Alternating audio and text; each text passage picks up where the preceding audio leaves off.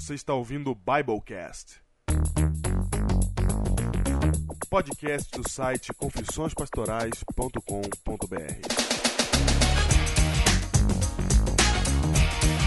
Eu sou o pastor Júnior, pastor da Igreja Adventista de Ubatuba, no litoral de São Paulo. Eu sou o pastor Diego Barreto, distrital de Pedreira, em São Paulo, capital. Biblecast 84. Biblecast especial, Júnior. Especial, cara? Diferente de todos os outros, porque esse Biblecast ele é, ele tem um tema especial, ele tem uma missão especial. E no fim desse Biblecast, você que está ouvindo o programa vai ser chamado Opa! para também ter algo especial na sua vida. Entendi. Entendeu? E esse Biblecast é tão especial, Diego, que não vai ter e-mail, é isso? Isso, a gente não vai ler e-mail, nós só vamos é, explicar, dar algum recadinho para vocês agora, pra vocês saberem o que vai acontecer com o Biblecast e explicar já o que está acontecendo, o que, que vai acontecer no nosso tema especial de hoje, ok? Não vai ter e-mail, porque ou a gente faz essa abertura sem e-mail, ou não dá tempo de fazer o Biblecast hoje. Entendeu? Foi isso. Então nós tivemos que sacrificar e você aguarde que seu e-mail será lido. Será lido os seus e-mails que vocês enviaram. Exatamente. Então é isso. Vamos para o tema, Diego. Já para o tema? Não, Diego. Não, tem um recadinho. O recadinho é o seguinte. Júnior, você vai para onde, Júnior? Eu vou para a Inglaterra. Ah! Música de Inglaterra. Música de Inglaterra! Depois para Suíça. Música de Suíça. E Suíça o quê, rapaz? Suíça? Você precisa também. Vou, Ai, cara. que miséria, cara!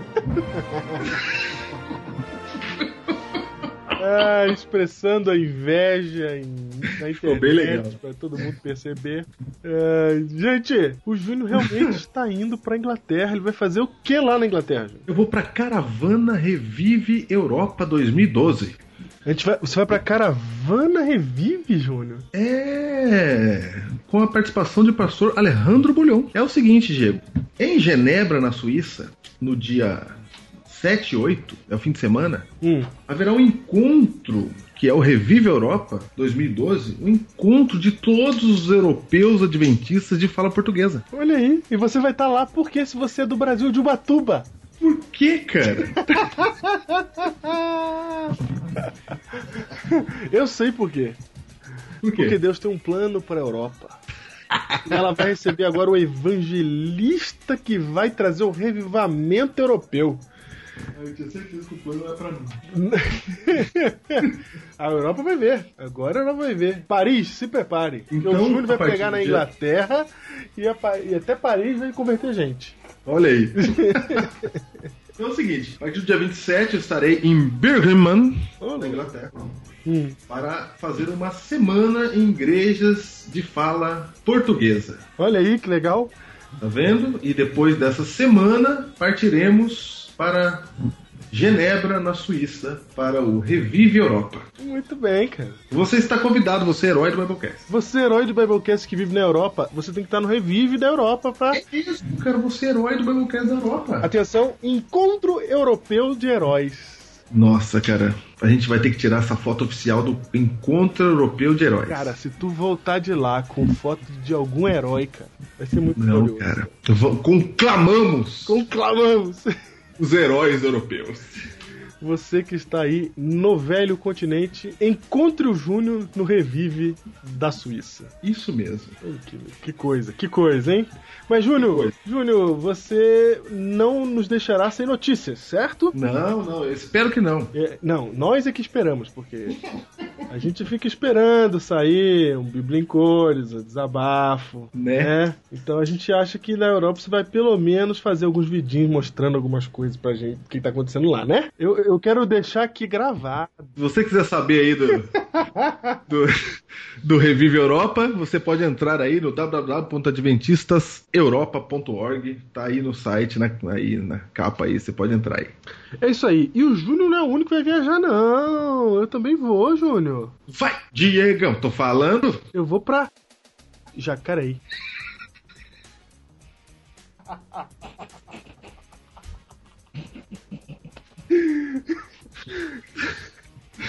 Ai, cara. E o que, que vai ter em Jacareí, Diego? Jacareí vai ter o. Peraí. em Jacareí, Júnior, vai ter o fórum. O fórum web da Igreja Adventista. Vai acontecer aqui em Jacareí a reunião, um fórum de discussão sobre evangelismo na internet, Júnior. Tá vendo aí, cara? Toda a divisão sul-americana, as pessoas envolvidas em evangelismo pela internet estarão lá em Jacareí nos dias 24 até o dia 27. Você vai poder acompanhar pelo canal executivo, ao vivo pela internet, pelo Twitter, pelo Facebook. Acompanhe aí Evangelismo Web, né? Pelo Evangelismo na Web, arroba Evangelismo na Web, que é o Twitter oficial. E você também, pelo site da Novo Tempo, pode acompanhar. E pelo canal executivo, você também pode acompanhar as palestras que tá, e as coisas que vão estar acontecendo lá. E o Biblecast, Júnior, vai ter, vai ter um, uma apresentação lá. Assim como o pessoal do Escolhi Ser Pastor vai receber o prêmio lá no, lá no evento, nós também vamos é, apresentar o Biblecast lá pro pessoal do evento na segunda-feira às 6 horas da tarde. Então você pode vai poder acompanhar ao vivo pelo site. E depois. Que legal, Diego. É. Você tá vendo que os caras da Argentina estão falando assim, cara, eu vou pra Jacareí, cara. No Brasil. certo. Entendeu, cara? Entendi, entendi. É tudo uma questão do ponto de vista, né? É, cara. Eu entendo, eu entendo. Porque o negócio é da divisão inteira. Uhum, eu entendo, eu entendo. Entendo. Uhum. É parecido com Birmingham. Como é que é o nome do lugar que você vai? Birmingham. É isso. Muito bem. E Júnior, depois da conferência, né? Nós vamos voltar pro mês de julho aí. Vai entrar o mês de julho. E no mês de julho você vai estar na Inglaterra ainda e eu vou estar ainda de viagem agora pelos rincões do Brasil, no Mato Grosso do Sul. E portanto, nós vamos fazer alguns programas aí nesse período, mas você já fica esperto para você esperar programas mais curtos e que não terão grandes séries durante esse período de, de trânsito nosso. Né? Ok. Ok? Ok. É isso. Então vamos lá. Vamos para o tema de hoje.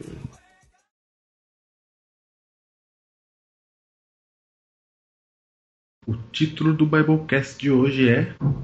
O título do Biblecast, as pessoas estão estranhando porque não teve musiquinha, Júnior. Não teve, o que aconteceu, Quando cara? a gente fala que vai ter o tema, a gente faz silêncio e vem a musiquinha, né? É, cara. Não teve, porque a gente tem que primeiro explicar qual que é o tema de hoje. E o título de hoje, Júnior, qual é? Missões! É isso aí. Vamos falar sobre missões e não vamos falar sozinhos. Porque nós temos hoje um convidado especial, Júnior, que é um dos coordenadores do NUNCE, o Núcleo de Missões e Crescimento de Igreja, que é um departamento lá do NASP que cuida das missões transculturais, Júnior. Isso mesmo. Isso é que são missões. Você já visitou o site do NUNCE quando você baixou o teste de dons, que nós distribuímos aqui no Biblecast, qual é o seu poder?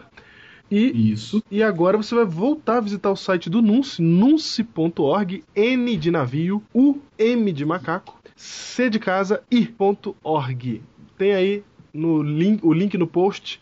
Visite o nunce.org, você vai entender por que, que a sua visita é importante lá a partir do programa de hoje. E nós vamos começar com um dos coordenadores do Nunce aqui, Júnior, que é o pastor o Alisson Santos. E Diego, e Diego, é o seguinte, cara, missões é o seguinte, se você tem vontade de ir para outro país para pregar o evangelho, fique conosco. Fique conosco, que você vai tirar várias dúvidas e tem um departamento da igreja aqui perto de você que te leva para algum lugar. Exatamente. Você vai conhecer ele agora. A gente vai conversar com o Alisson agora, mas antes, Júnior, antes nós temos que apresentar para vocês uma promoção sensacional, nunca antes vista na história da internet adventista. Vai, Vamos lá? go!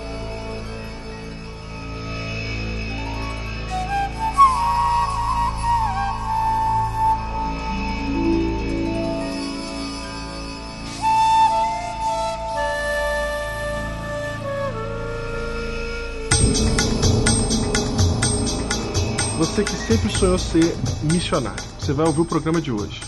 E nós estamos começando agora uma campanha que a gente quer que você divulgue. Então você vai participar dela e vai divulgar ela. Que campanha é essa?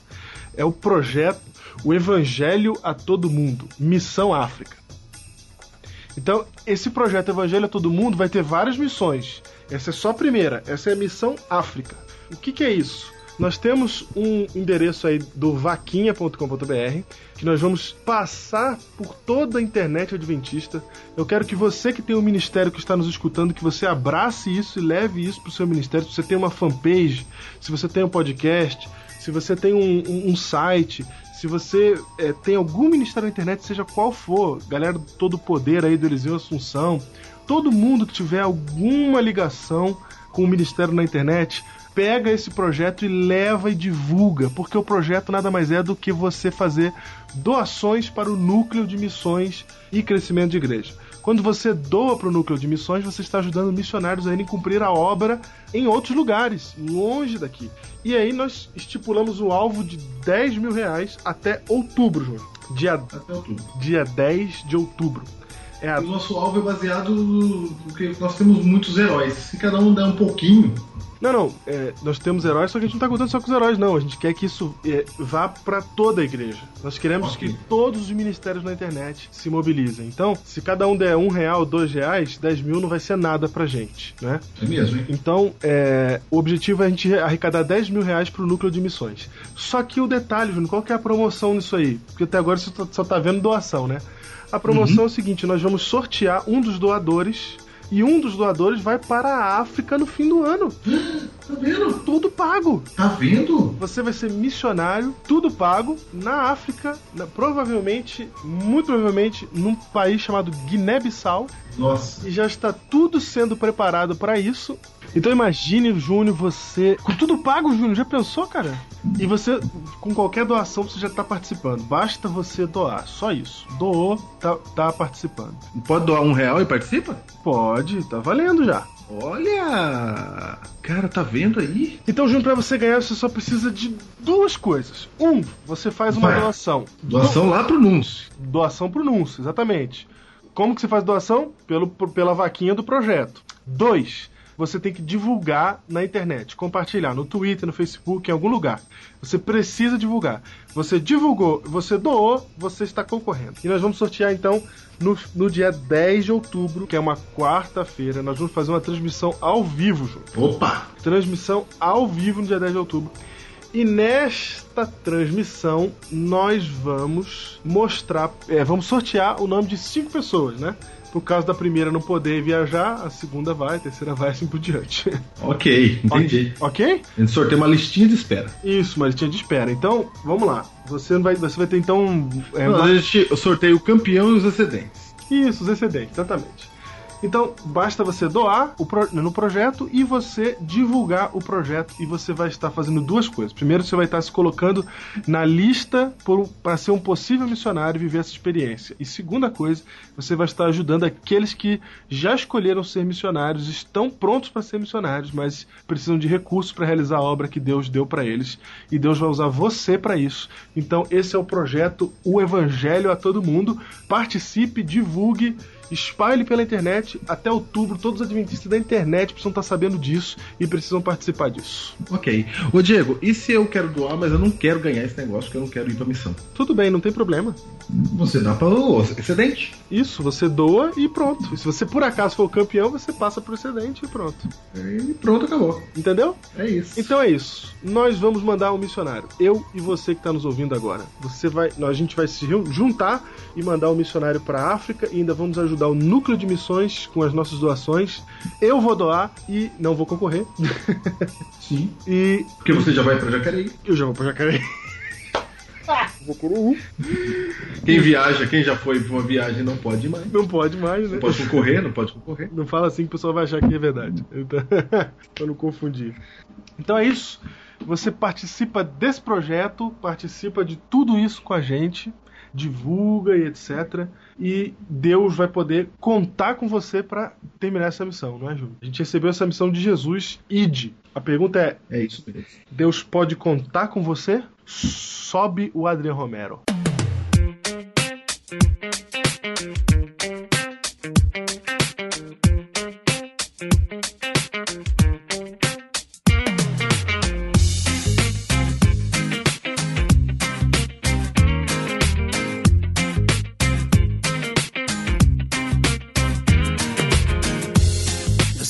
Salga el sol hasta que vuelva la luna. donde ahora estoy es el último rincón del mundo. No importa la ocasión, si tú me necesitas, dispuesto estoy a ir y a obedecer. Desde que salga el sol hasta que vuelva la luna, de donde ahora estoy es el último rincón del mundo. No importa la ocasión, si tú me necesitas, dispuesto estoy a ir y a obedecer. Cuenta conmigo para ir, aunque no vuelva a regresar. Cuenta conmigo para ir, hasta no poder respirar. A donde me quieras llevar, siempre en las filas me hallarás. Conmigo tú puedes contar en cualquier lugar. Cuenta conmigo. E nós estamos aqui, Júnior, para falar desse assunto tão importante e falar especificamente do núcleo de missões com o Alisson Santos, que trabalha no núcleo de missões. Dá um oi aí, Alisson. E aí, pessoal, como é que tá? Tudo bem? Diego, quer dizer que tem um núcleo de missões aqui no Brasil em que jovens podem ir pregar o evangelho em outro lugar? Exatamente. E não, não é em outro lugar. É num outro lugar, numa outra cultura, né? Não é, não é, não é só. Não é, não é no Nordeste só, né? Às vezes é, mas você tá entendendo, né? Aí pra sair da sua cultura e ir pra uma outra. Entendi, claro. Coisa que você tá acostumado já, né? É, é duro, viu? Escuta, algum de vocês foi pra África naquele evangelismo do quarto ano, não? Não, eu já quero começar essa entrevista dizendo que eu sou o único pobre coitado aqui dessa conversa que o máximo que já foi foi no Paraguai. e não foi pra pregar. Paraíso das compras, cara. É. o Júnior, o Júnior já foi, já foi pra África fazer, ele já fez já é, missão é, é, transcultural na África e está de passagem comprada pra Inglaterra semana que vem. Cara, é chique, hein? Tá vendo, rapaz? Aí, o revivamento europeu está com seus dias contados. E que país que você foi na África, Júnior? Cabo Verde, cara, no quarto Cabo... ano aqui. Você foi com o Natanael? Fui com o pastor Júnior na época, de Goiás, cara. Ele que foi pra Cabo Verde. Porque o Natanael foi lá pra Guiné-Bissau. Ah, tá. Você se formou quando, Alisson? Eu me formei ano passado. Então está aí o Alisson Santos, que se formou é, em teologia no ano passado. E atualmente o que, que você faz, Alisson? Qual que é a sua missão, seu trabalho? Atualmente estou cursando o quinto ano, né? Aqui no, no SALT, na área de teologia bíblica. E estamos aqui ajudando o núcleo de missões, né? Organizando, fazendo toda a logística das ações e oferecendo treinamento para o pessoal que vai ser enviado. É, aqui no núcleo de missões, a gente tem como objetivo assim, principal é organizar missões transculturais, dependente do local, né? Mas é trabalhando com etnias e povos não alcançados. Graças a Deus, Deus tem dado uma grande oportunidade para a gente aqui do núcleo de trabalhar em vários é, locais. Conhecer muito essa diversidade que Deus criou e também as necessidades que tem aí fora da, de, de, de evangelismo, necessidades também de ação social que assim fazem com que a gente se apaixone cada vez mais por esse tema, né? Você coordena aí, você ajuda na coordenação ou você alguma vez já também já encarou esse, desafio? Você já foi para algum lugar aí? Sim, a gente está três anos a gente já esteve em Guiné-Bissau por duas vezes. Agora no mês que vem vamos uma terceira vez. Eu já estive lá. Também na, em tribos indígenas aqui no Brasil, já tivemos em duas tribos indígenas, Moçambique e também no Egito. Olha aí, experiência, muita experiência, Júnior. Tá vendo, Diego? Nossa, agora você, hein? Você ficou para trás, Júnior. Fiquei para trás, hein? O Alisson, e o núcleo de missões, ele funciona no NASP? Como é que é? A nossa sede aqui no NASP, viabilizando projetos da faculdade, né? Mas também trabalhando com igrejas, né? Igrejas que procuram-nos e falam, não, nós queremos que nossos jovens tenham uma experiência missionária, nós queremos que a nossa escola tenha uma experiência missionária, então a gente viabiliza todo esse sonho aí, para que o máximo de pessoas estejam envolvidas no, no projeto de missão transcultural. Olha aí que legal, hein? Ô Alisson, o núcleo nasceu quando? Porque não tinha na nossa época, hein, Diego? Não tinha, não. Ou se tinha, não, não, não, não tinha, não tinha, não tinha. Você tinha estado escondido. É. Nossa sala tá pequenininha, ainda é bem escondida, mas o pessoal acha, tem a plaquinha. É, o núcleo nasceu há três, há quatro anos, perdão, quatro anos. Foi E- só a gente sair. Diego. Foi, é sempre assim. O núcleo ele é a, a sequência daquela missão África. Mas, porém, agora ele já, já, tem uma, já, já é mais estruturado, a gente já tem um know-how é, melhor já do que já foi feito. E também já expandimos um pouco a atuação, não restringindo só na África, né? Entendi. Então, aqui- a- quando eu fui pra Cabo Verde, foi um embrião disso aí. Já tava funcionando. Foi, A foi, ideia. você foi cobaia do. Você viu, Diego? Olha aí, cobaia do núcleo. Cobaia, cara. Você nem sabia, cara. Nem sabia, cara. Muito bom. E quantas, quantas pessoas vocês têm hoje aí, eu, é, atualmente, assim, que estão em missão? Você sabe? Você tem noção disso? Olha, o núcleo ele trabalha numa, em três modalidades de missões. O primeiro tipo é missão de curto prazo, onde a pessoa vai para ficar entre 30 dias e 3 meses. Nessa modalidade, nós já enviamos mais de 179 pessoas. Agora, no meio do ano, vão sair aproximadamente 50 pessoas em, em missão de curto prazo. Uma outra modalidade que nós temos é a missão de médio prazo, quando a pessoa vai para ficar de um ano a dois anos. É, atualmente, nós estamos treinando algumas pessoas para irem nessa modalidade. Calma aí, A mé- terce- médio prazo é um a dois anos. De um a dois anos. Legal. Perdão, cara. Me enganei, me enganei. Ah. Médio prazo é de seis meses a um ano. Ah, ok, ok. Então tem um pessoal se preparando para ir para o Senegal, um país de fala francesa, onde é, a religião predominante é o islamismo, para eles fazerem esse, esse projeto de evangelismo lá. A terceira modalidade já são missionários efetivos, o que nós chamamos de missionários efetivos. Né? E hoje em campo nós temos um casal em Guiné-Bissau, tínhamos um outro casal também em Guiné-Bissau, mas que devido a complicações políticas eles tiveram que voltar. Então, hoje, atualmente, no campo são dois, é, duas pessoas, um casal de missionários aqui do NUNCE que estão em campo como missionários efetivos, né? de um a dois anos. Eles estão completando agora, no fim do ano, dois anos já em Guiné-Bissau. Dois anos volta. Com dois anos, volta. E se Dois ele anos, quiser volta. ficar, gostou. Tudo é reavaliação de projeto, também captação de recursos. Isso é uma coisa que todo mundo que tem que, que quer iniciar um projeto missionário, essas tensões tem que lidar. Então, reavaliar o projeto, ver as possibilidades. Mas é, se a pessoa tem o desejo de ficar, a gente dá todo apoio, né? Você tem noção que Guiné-Bissau é um país que necessita tanto do evangelho, para onde nós estamos indo, estão levando 17 pessoas agora no dia no dia 8 para lá, Guiné-Bissau é um país que tem quatro pastores em todo o país. Uhum. E uma população de 45% de muçulmanos, 40% de animistas, né, pessoas que adoram espírito, espíritos, e 5% de cristãos. Caramba. Então, E só tem quatro pastores adventistas? quatro pastores adventistas. Num país que você tem muitas ilhas, tem uma geografia um pouco, de- um pouco difícil de, de, de, de lidar, problemas também políticos. Então, nesse cenário todo, é, a ajuda da igreja brasileira é muito importante lá. Agora, é, esse pessoal tá dentro da janela 1040. Guiné-Bissau é dentro da janela 1040. E, e você falou aí que tem só quatro pastores adventistas, mas se você olhar pro, pra porcentagem de cristãos, 5% não é nada, né? É, 5% da população não é muito. Guiné-Bissau hoje ela tem um milhão e meio de habitantes, né? Mas você tem que pensar também que os pastores lá, é, ele, tem uma, ele tem uma peculiaridade. Né? A igreja se expande por ela mesma, né?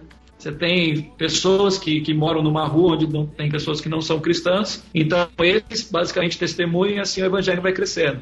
Em Guiné-Bissau nós temos lugares onde não há nada de cristianismo. Então é necessário que o pastor vá na ação missionária no sentido mais amplo da palavra, né? Ele vá né, mesmo para abrir o campo, né? No pioneirismo, né? Pioneirismo. Entendi. Agora você falou uma, uma frase aí que eu queria destacar aqui, sem, sem expor as pessoas envolvidas. O que quer dizer complicações políticas? É, o que seria? Complicação. Complicações políticas é mais ou menos assim. Nós tínhamos um casal que veio de férias e um outro missionário nosso também veio para o Brasil porque tinha assuntos a resolver aqui. Guiné-Bissau, é, e alguns anos atrás teve uma guerra civil muito dura, onde várias pessoas morreram. Inclusive os relatos que nós ouvimos sempre que estamos lá da igreja, que eles carregavam muitos corpos durante o dia. Então eles têm uma democracia muito frágil. É, eu já estive lá num tempo onde tentaram dar um golpe de Estado. As fronteiras foram fechadas, tudo mais, mas isso demorou pouco. É o, pó- é o Esse- próprio último rei da Escócia. Diego. Nesse caso, é, tinha uma missionária nossa lá, só, é, ela estava sozinha, o esposo dela estava no Brasil e foi e fizeram um golpe de Estado. Alguma uma milícia lá é, sequestraram o candidato que havia ganho o governo e também algumas pessoas do governo atual.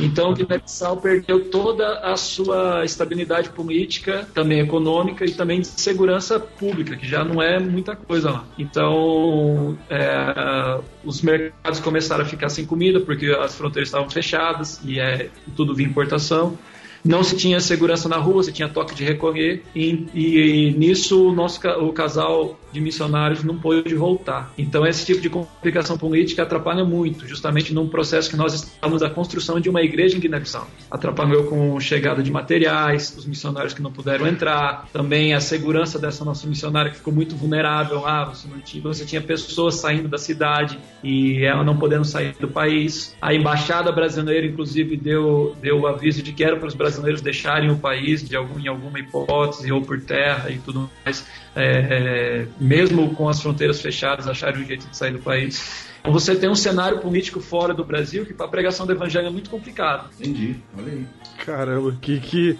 É, não é só a cultura que você tem que enfrentar, você tem que enfrentar muita coisa, né, cara? Por exemplo, circunstâncias Olha, como essa. Já pensou? Olha, conta Hoje, pra por nós, exemplo- que que você... Fala, fala. Eu queria falar que hoje, por exemplo, no, no mundo existem 50 países onde há grande perseguição religiosa. Entendi. Dentro da janela 1040. Janela 1040 é um ponto, e dentro dessa janela 1040 há mínimo 50 países onde a, a pregação do evangelho é muito complicada. Há perseguição, há pessoas morrendo, há igrejas sendo queimadas, há muita resistência por parte de partidos políticos, também por milícias. E algum país desse aí vocês estão enviando. Tem alguém que tem coragem de ir? Vocês têm um treinamento, alguma coisa assim? Vocês estão enviando alguém para esses lugares ou eles ainda estão. Vocês estão indo para os mais fáceis primeiro? Como é que tá?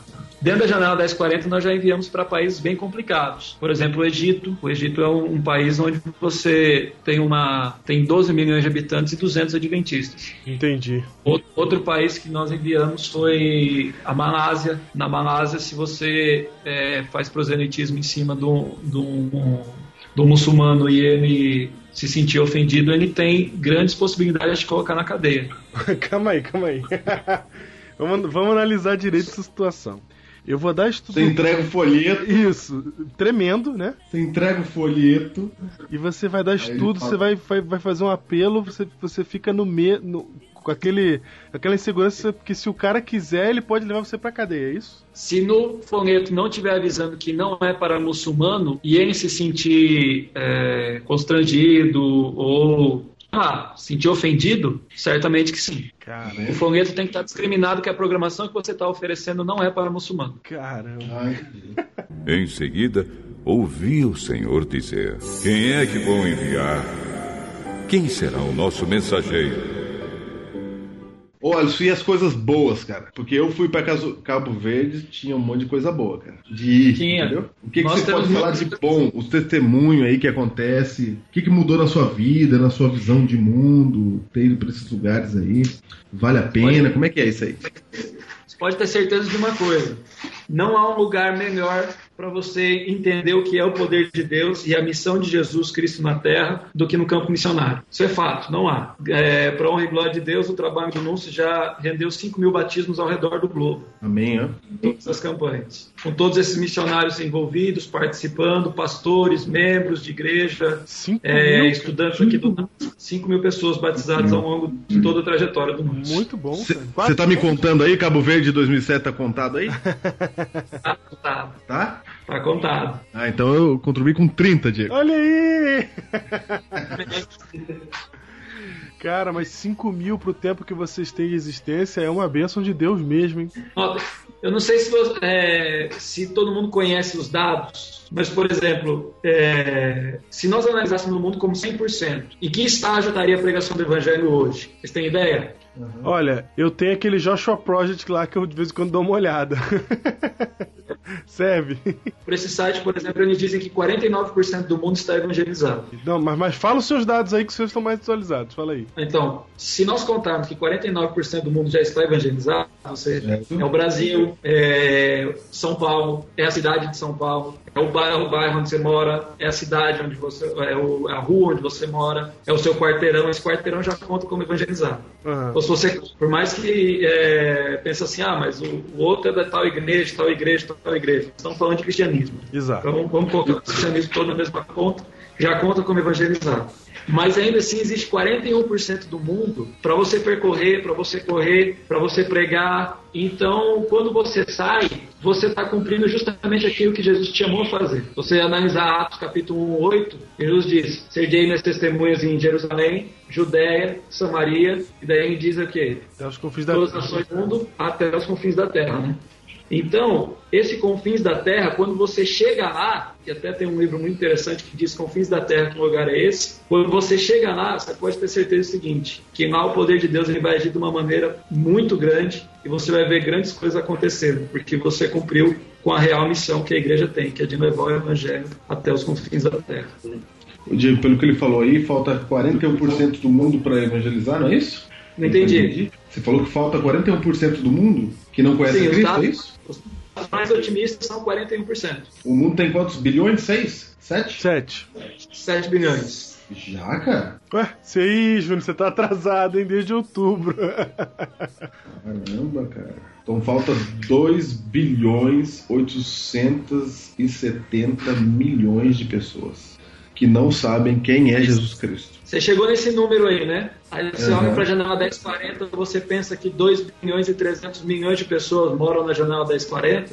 Então você já sabe mais ou menos onde agir. Uhum. Entendi. Olha que coisa. Mas é interessante, o Alisson, que vocês também agem, por exemplo, em culturas dentro do Brasil, né? Que você falou aí, culturas indígenas.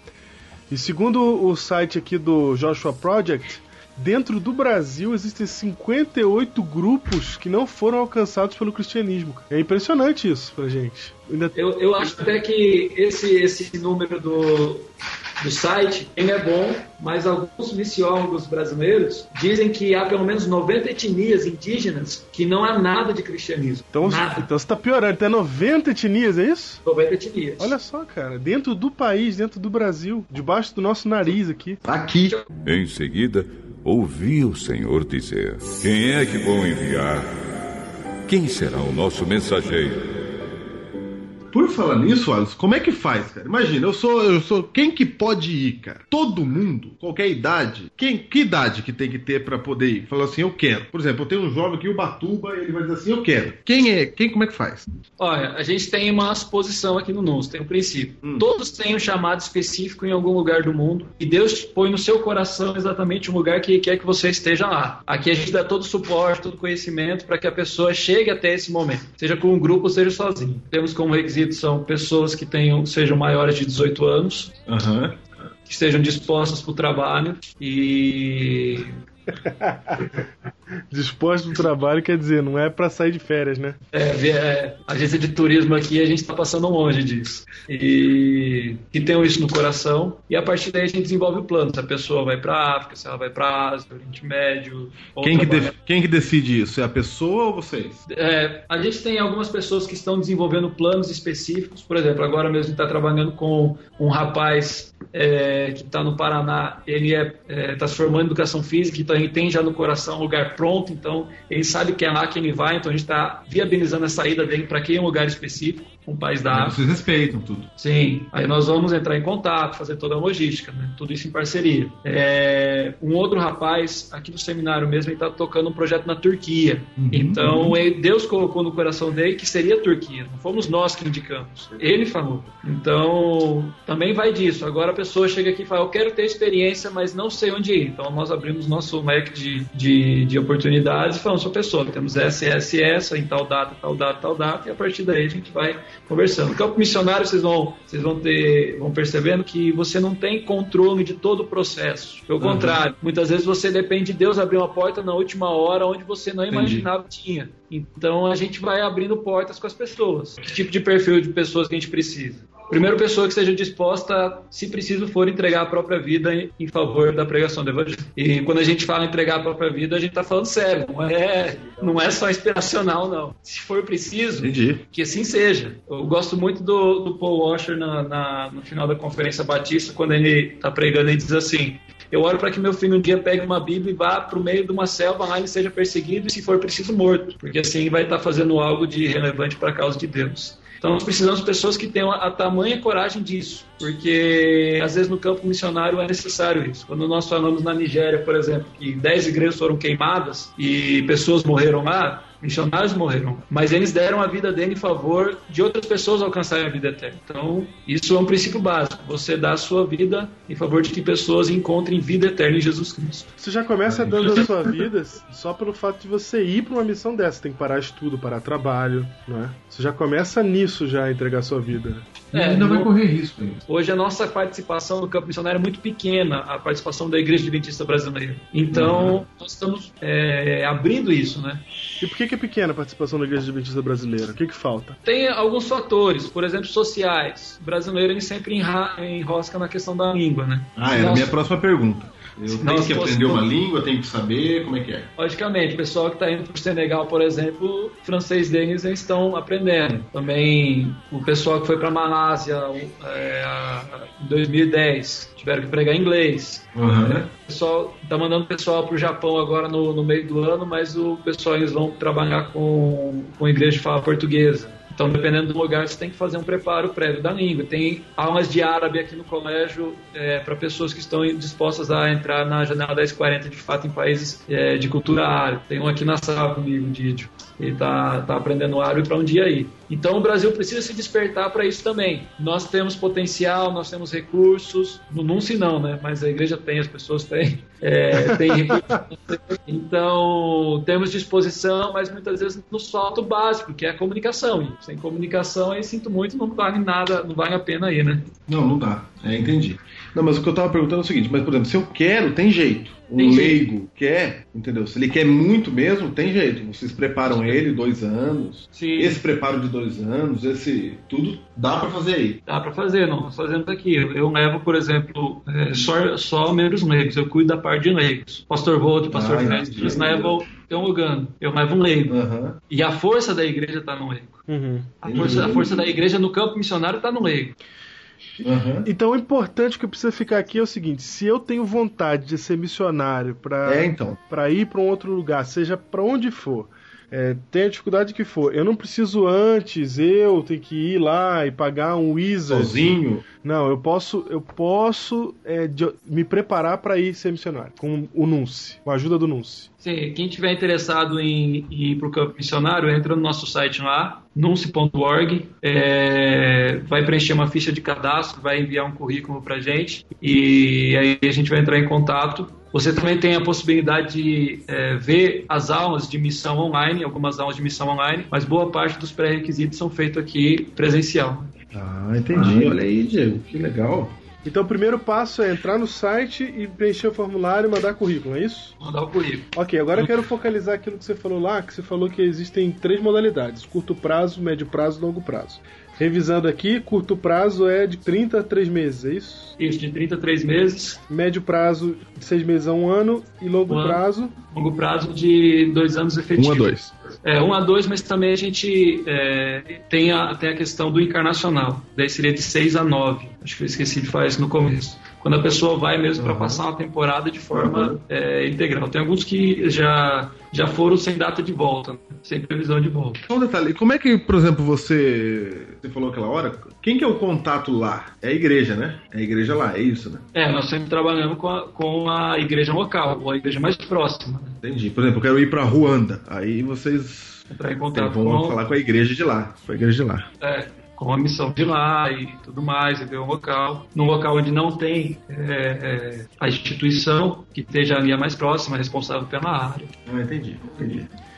É, então, eu estou destacando essas três modalidades aí é, para a gente poder é, deixar isso claro para as pessoas que estão nos ouvindo que quem está nos ouvindo agora pode ter algum desses três interesses, né? Alguém pode estar ouvindo pode falar assim, não, eu quero passar três meses, 30 dias, eu quero ficar seis meses a um, dedicar seis meses a um ano para ir trabalhar para Deus em algum lugar, ou quero ficar até dois anos, etc. Então, é, eu tô falando isso, tô destacando isso para que as pessoas que têm esse sonho que Deus está colocando no coração de se tornarem missionários, para eles decidirem quanto tempo que eles vão entregar a Deus nessa missão. Você quer ver uma coisa? Eu oro, nós oramos aqui no Nunce todos os dias para que hajam pessoas, pessoas aí da, da, da, igreja de vocês, pessoas que vocês conhecem, ou até mesmo um pastor da associação, alguma uma pessoa assim, que encarem o desafio, por exemplo, de passar cinco anos em meio a uma tribo indígena que tenha 200 pessoas mas você tem essas 200 pessoas que não poderiam ser evangelizadas de outra forma, porque eles não falam português, estão no meio da mata, eles não falam português. Eles não vão sair de lá para serem evangelizados na cidade e dificilmente alguém vai lá é,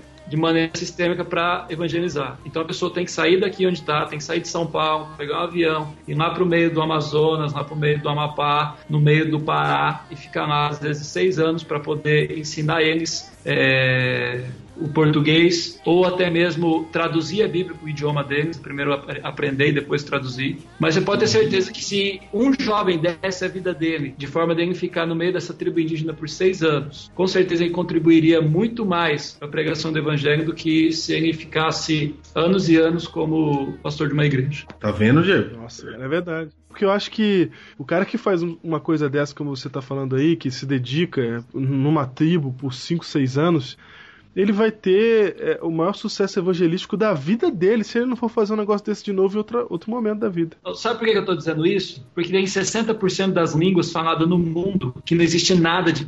Não existe nada. Nada, nada. No, então, você tem 5%, hoje são 6 alguns falam em 6.913, outros falam em menos, mas todos em cima, acima uhum. de 6 mil. 6 mil línguas faladas no mundo. Você tem 5% delas que tem a Bíblia toda. Depois você tem 14% que tem o Novo Testamento. 12% que tem um trecho ou outro. É, 9% que tem traduções em andamento, né? Está é, sendo traduzido. E 60% sem nada. Sem nada. Sem nada. Nada da Bíblia. Agora eu fico pensando, se nós nascêssemos no Brasil em 1500 e João Ferreira de Almeida falasse: Não, não vou me importar com o Brasil, só tem índio lá, para que, que eu vou traduzir a Bíblia para ele? Vou traduzir para outro idioma, mas. mas ele tá falando, Diego. Mas, sei lá, maior, que tenha mais pessoas, que seja mais importante, um lugar que seja mais rico. Como seria a nossa salvação a, em 1600? Tá vendo, Diego? Cara, surreal, realmente. Razão, 60% é, me assustou agora. Eu, eu, eu, tinha ouvido uma vez que tinham 17 mil dialetos, um negócio assim. O negócio era um número alto também que me assustou, mas 60% é muita coisa ainda de línguas que não tem tradução da Bíblia. Cara, eu gosto muito de um cara chamado Oswald Smith. Ele diz assim: ninguém tem o direito de ouvir o evangelho duas vezes, sendo que existe alguém no mundo que não ouviu a primeira vez. Cara, isso tem que mexer com a gente, cara. A gente não pode ouvir isso simplesmente e achar que tá tudo certo, cara. Se você tá começando a ficar indignado, eu acho que eu tô começando a cumprir meu propósito aqui. Vai, Alisson, continua, Alisson. Tô, tô, tô ficando Continua. indignado aqui. Cara, não, o que eu tô achando legal, Diego, é o seguinte, porque várias pessoas já chegaram pra mim e falaram, pastor, eu queria ser missionário. E até então, sabe o que, que eu falava? É. Ah, vamos orar, Deus. Eu não sabia como faz, entendeu? Você quer ser missionário, eu faço o quê, cara? Não. Várias pessoas me perguntaram, pastor, com quem que eu falo? Antes eu dizia assim, ah, você fala com Deus. Cara. Porque eu não sei quem que fala. Mas agora não, agora você está me dizendo, Wallace, que tem gente preparada trabalhando só nisso. E se alguém chegar para mim e falar assim, ó, eu queria ser missionário, eu falo, tá aqui o site, cara. Nunce.org. Nunce.org. Tá so, so, letra Nunce. N-U-M-C-I. N-U-M-C-I. Núcleo de Missões e Crescimento de Igreja. .org. Vai estar no então, site. Agora tem um lugar para você ir. Vai estar no site, vai ter o link aí para você clicar já direto, direto lá pro núcleo de missões e já colocar já seu nome na lista daqueles que estão preocupados em cumprir Mateus 24,14. Mas eu, eu, eu, te falo uma coisa: se você vai entrar no site lá, vai preencher o cadastro, você pode ter certeza de uma coisa: você vai perder sua vida. Ou você vai perder sua vida na missão, pregando o evangelho quando você for perseguido, talvez morto. Ou você vai perder sua vida, essa que você tem hoje, quando você voltar da missão e disser assim: aqui não é o meu lugar, meu lugar é lá fora. Foi para isso que Deus me chamou, é para isso que Jesus me comissionou e é isso que eu vou fazer o resto da minha vida. E para falar isso é porque é apaixonante, viu? Ô Diego, eu vou falar pra você: eu fui em Cabo Verde. Hum. Muda a sua vida quando você vê que o que você faz, o que você fala, realmente faz diferença na vida das pessoas. Você nunca contou, cara. Conta agora. Agora eu acho que é o momento de você falar como é que foi Cabo Verde. Porque você lembra que quando você foi para Cabo Verde, a gente tava pensando assim. Pô, nossa, como é que vai ser? Vamos chegar. Prim- Primeira coisa interessante é que você tem que passar pelo processo de preparação, tomar né, é, vacina de febre amarela, né? E o Júnior, gente, vocês não sabem, mas o Júnior ele tem pavor de seringa. E eu, e eu tava lá, eu tava lá, eu tava lá no dia que ele tirou. Que eu também fui, também fui, fui tomar a vacina Lá no Viracopos. lá no Viracopos. Em Campinas, o Júnior sofrendo, pensei que ele ia desmaiar, mas foi firme. E aí a gente tem certeza que a gente tem que tomar a vacina de febre amarela, porque a gente pensa que vai chegar lá e lá tem febre amarela.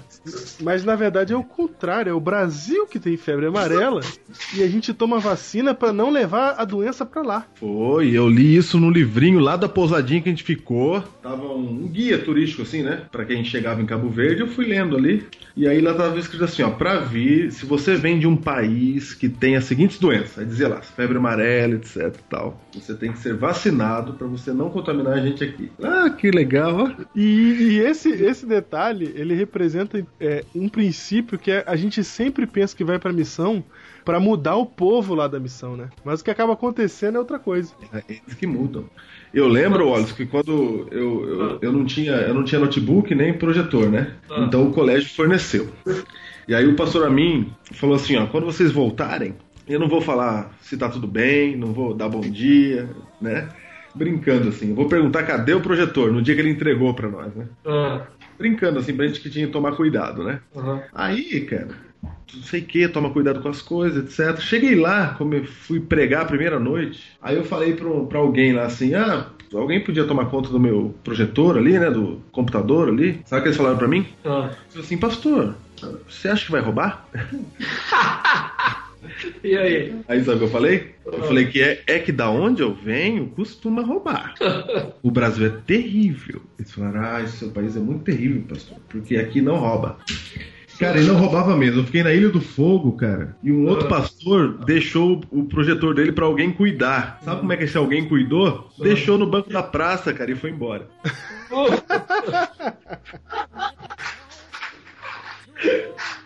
E aí? eles voltaram à tarde das visitas, né? Tava fazendo visita, voltou o projetor, tava no banco da praça. Igualzinho no Brasil.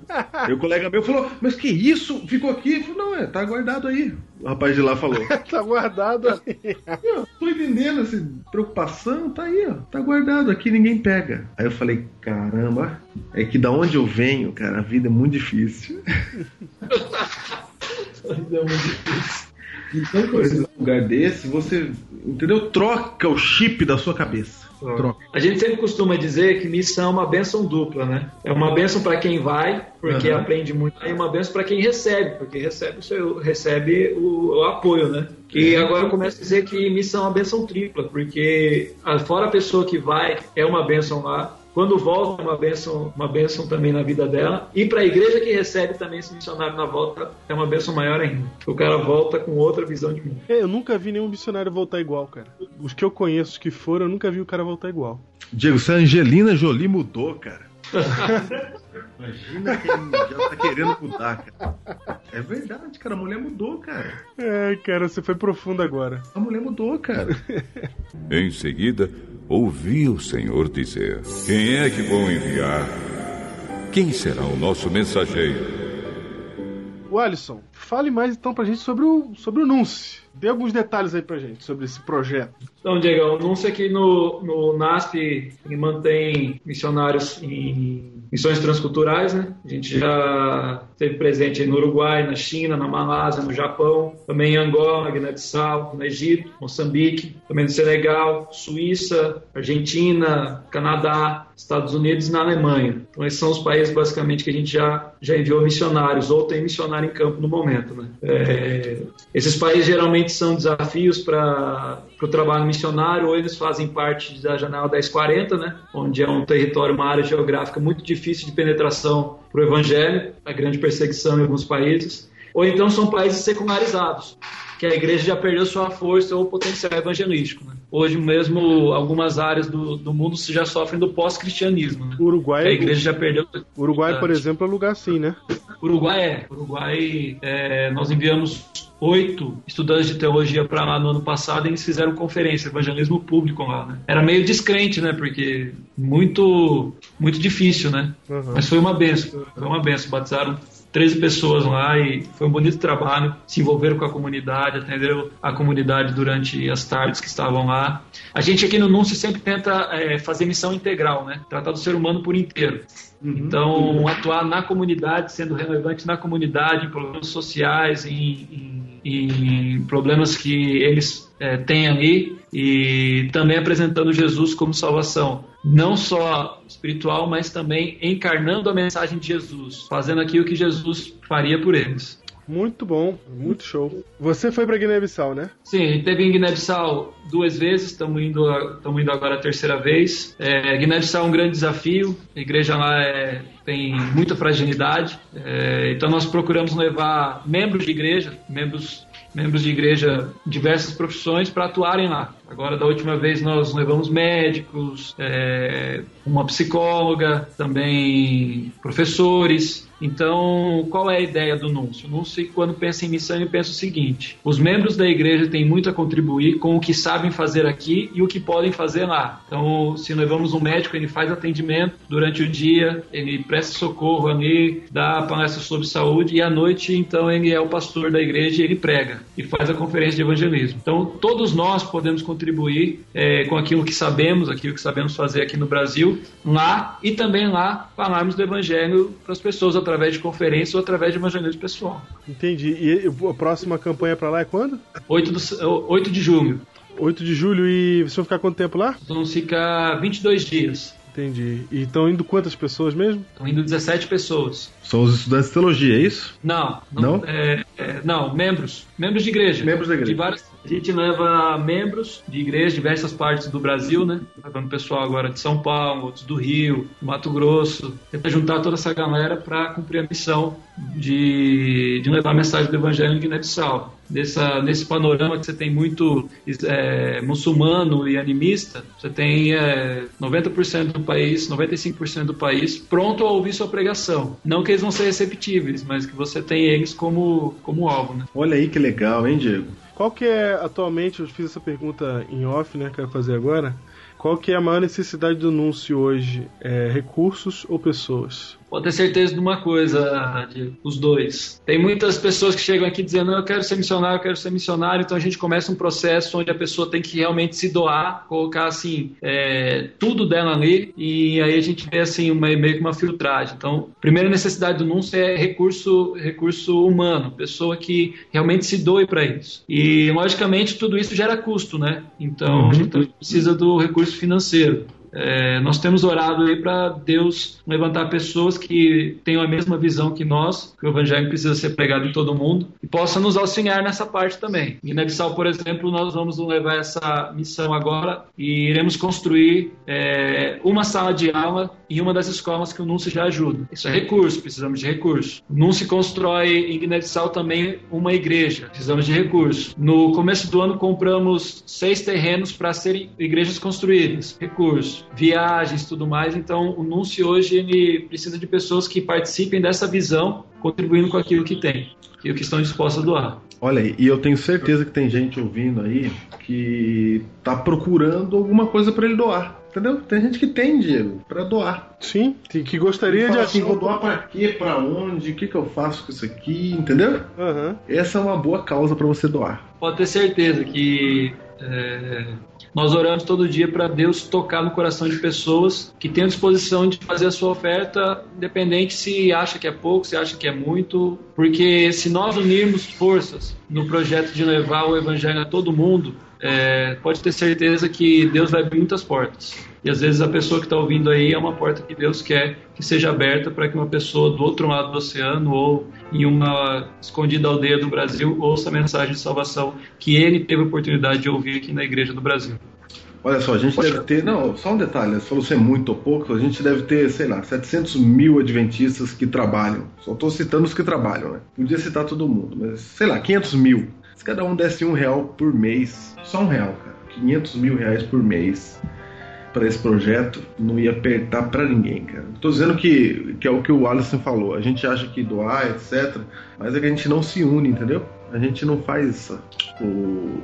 A gente não se une, cara, pra, pra. Se a gente se unir, a gente já vê que a gente tem mais força do que a gente imagina que tem, entendeu? Não que a gente não é unido, que a gente tá brigado, mas que a gente, a gente tem mais força do que a gente imagina que tem. Eu vou, eu vou te falar uma necessidade e depois vou contar uma história. Você vê como a união no cristianismo move realmente o poder de Deus. No Nunce, nós. É... Então, aqui no Nunce, às vezes a gente tem pessoas que estão prontas para ir, como já aconteceu, já tem um lugar, já tem a logística pronta, é... fizeram o treinamento, aprenderam a língua algumas vezes, mas a gente não tem um doador que possa bancar essa pessoa no campo lá fora. Eu já estive em igrejas na África que a oferta da igreja é questão de 50 centavos de real, dois reais, igrejas com 60 membros, 70 membros que não conseguem às vezes pagar o aluguel de 40, 50 reais. Então eles não têm como assumir o custo. Ah, eu estou entrando com o trabalho, a igreja não entra com dinheiro. Não, nem sempre é assim. Então, às vezes a gente precisa de um patrocinador aqui no Brasil que fale, não, pode enviar um missionário que eu consigo é, custear ele aí por um ano, dois anos. Então a gente ora para que Deus suscite pessoas assim. Temos algumas, mas precisamos de mais. Então, se você sentir esse chamado de ser um mantenedor, muitas vezes a gente pensa só em ser enviado, mas muitas vezes a gente precisa enviar. Se nós não podemos ir, nós temos o dever então de enviar alguém em nosso lugar para o campo missionário. E uma igreja ela pode se mobilizar para enviar um missionário, né? Claro. Com certeza. Pode ter certeza que vai ser uma grande bênção na vida dessa igreja. Saber que tem alguém do outro lado do mundo sendo mantido por eles com o apoio financeiro deles, que está fazendo a diferença em outro lugar. Olha aí, cara, todo poder. Eu vou fazer no meu distrito, Júnior. Já pensou, cara? Vou mandar alguém para longe. Juntar a igreja aqui, reunir, fazer um projeto mandar para longe, depois ele vai mandar foto, vídeo, chega É. aqui, conta o que aconteceu. É todo poder, né, pra animar a igreja. Não, é firme. E a igreja não faz, não fica só no, no mundinho dela, né, cara? Ali no local, ela também. Ela tá aqui, mas ela tá lá, ela tá no mundo, ela tá no ID. É, a gente não é congregacionalista, a gente chama a igreja mundial. Em seguida, ouvi o Senhor dizer: Quem é que vou enviar? Quem será o nosso mensageiro? Vocês verem como é esse negócio do poder de Deus. Vocês conhecem a história do pastor Ronaldo Lidori? Não, não. O pastor Ronaldo Lidori ele foi missionário numa uma tribo em Gana, no país de Gana, que chama Cocombas. Ele deu nove anos da vida dele lá. Demorou três meses só para ele localizar a tribo. E ele não sabia onde era. Caramba, cara. Meu Três, Deus, três cara. andando, cara. Andando. Surreal, cara. Três meses caçando, procurando a tribo no meio do mato. caçando. Aí a história dele encontrar a tribo já é, já é um capítulo à parte. Aham. Mas ele chegou na tribo, começou a, a, a falar com eles. Ele chegou numa tribo e o nome dele era Ronaldo. O nome Ronaldo era impronunciável, eles não conseguiam dizer a palavra Ronaldo, não conseguiam pronunciar Ronaldo. Então botaram o nome dele de Umborg, que significa o homem que diz que existe um Deus. Então quando a gente chegava para conversar com uma pessoa, a pessoa perguntava qual é o seu nome? E ele respondia, né? Eu sou o homem que diz que existe um Deus, como o nome que colocaram.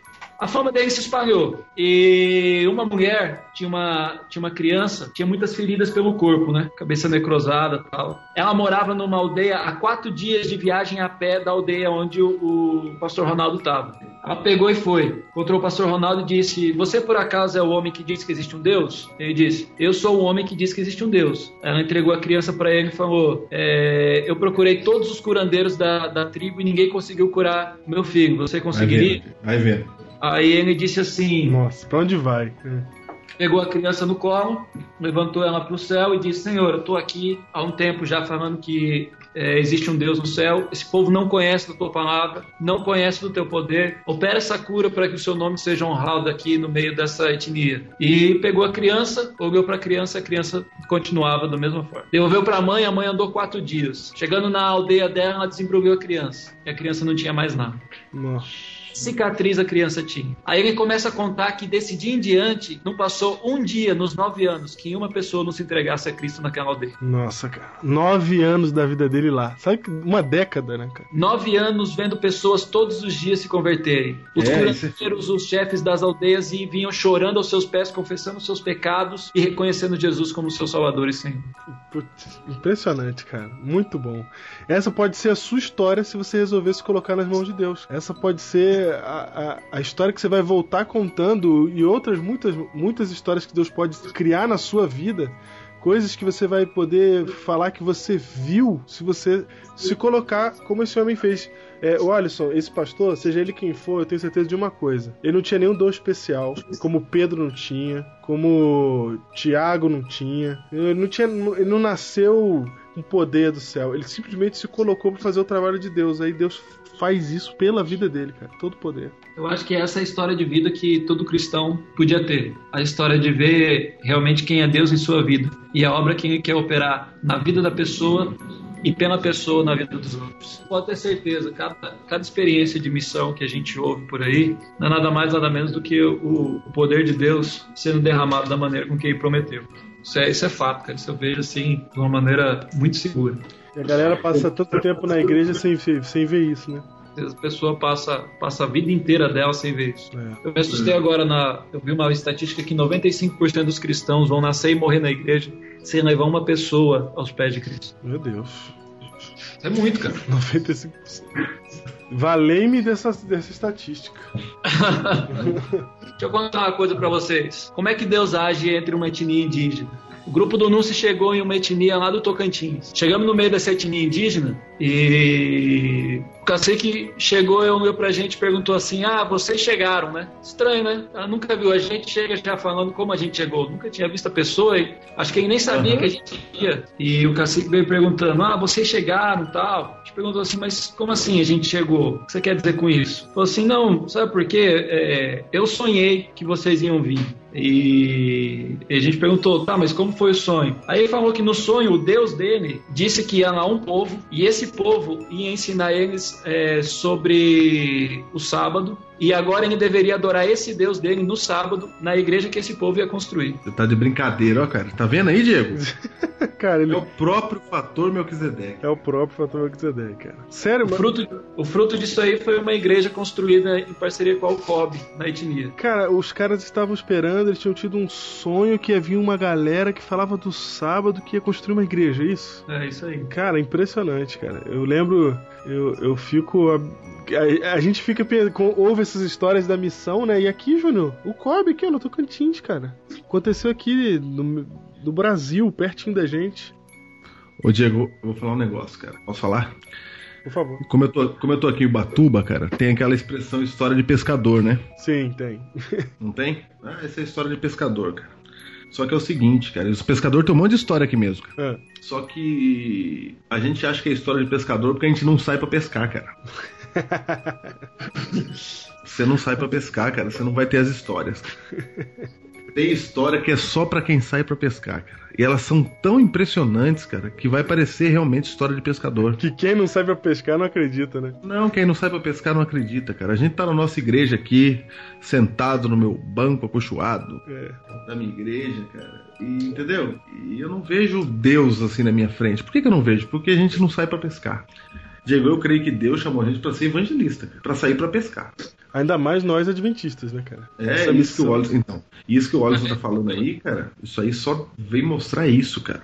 Se você quer ter uma experiência dessa com Deus, você tem que sair, cara.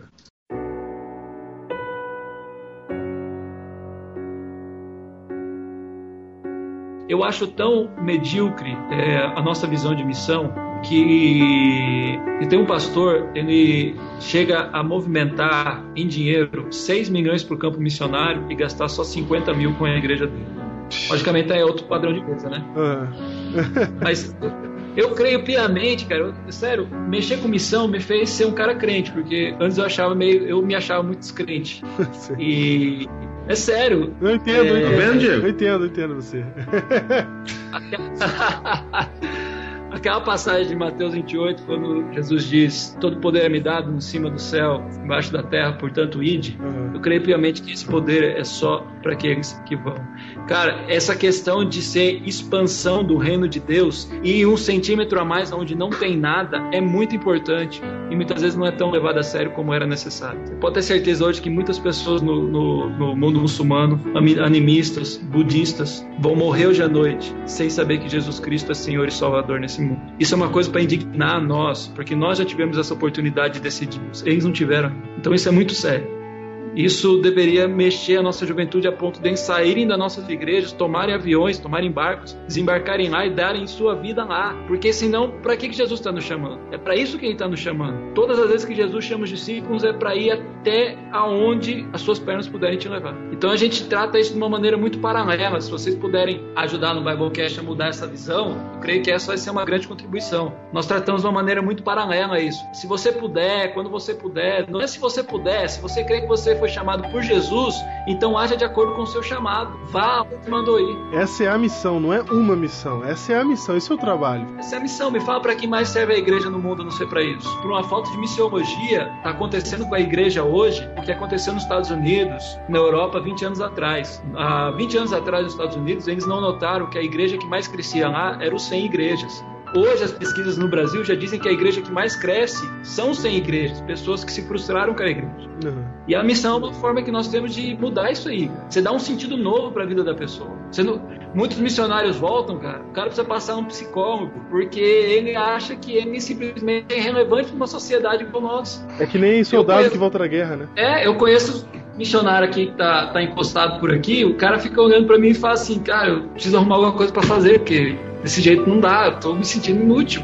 Não, mas é verdade Porque você- mesmo. Aqui na, minha- aqui na Paulista Sul tem um pastor que voltou do- da missão e ele já quer voltar pra missão de novo, cara. Já, e você, você pensa assim, o cara é louco, pra que, que ele quer tomar banho de balde, não ter eletricidade, é, não ter uma internet boa, não ter uma igreja com, com bancos acolchoados, almofadados, pra que, que ele vai lá onde tem, tem guerra, pra que, cara, ou você faz aquilo que Jesus mandou você fazer, ide por todo mundo, pregar o evangelho, você vai fazer o que, Davi? Esse chamado é pra você. Esse Biblecast é pra chamar você pra essa missão.